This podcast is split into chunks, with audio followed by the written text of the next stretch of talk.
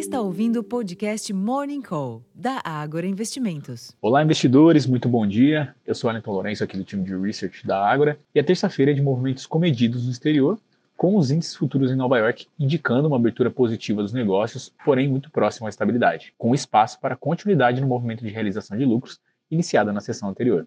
Enquanto isso, na Europa, a melhora da confiança do consumidor alemão traz algum ímpeto para a Bolsa de Frankfurt, mas não o suficiente para transbordar nos demais índices acionários da região, que também rondam a estabilidade. Em outros mercados, os rendimentos dos treasuries apresentam viés positivo, ao passo que o índice DXY, que mede a variação do dólar em comparação com outras moedas fortes, tem tendência negativa. Entre as commodities, o petróleo oscila perto da estabilidade após o avanço da véspera, enquanto que o minério de ferro, na cotação do contrato futuro, encerrou os negócios na madrugada da Dalian com alta de 1,24%, cotado pouco abaixo de 125 dólares por tonelada.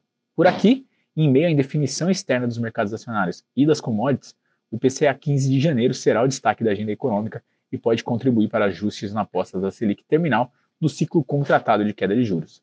Na agenda, por aqui, logo pela manhã, o Boletim Focus, adiado da sessão de ontem, será conhecido e, como comentado, o IPCA 15.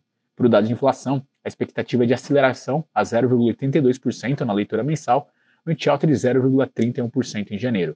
A agenda conta ainda com o leilão do Tesouro de NTNB e LFT às 11 horas, e entre os eventos, o ministro da Fazenda, Fernando Haddad, participa virtualmente de compromissos, entre eles um encontro com a secretária do Tesouro norte-americana, Janet Yellen, e outro com governadores do novo Banco de Desenvolvimento do Banco do BRICS. Nos Estados Unidos, a agenda internacional terá a divulgação das encomendas de bens duráveis dos Estados Unidos às 10h30 e o índice de confiança do consumidor medido pelo Conference Board ao meio-dia. Contudo, o destaque fica por conta da participação de Michael Bear, vice-presidente de regulação do Fed, às 11h05 da manhã, que vai participar de um evento. Bom, pessoal, esses são os destaques para esta terça-feira. Eu vou ficando por aqui. Desejo a todos um excelente dia de bons negócios e até a próxima.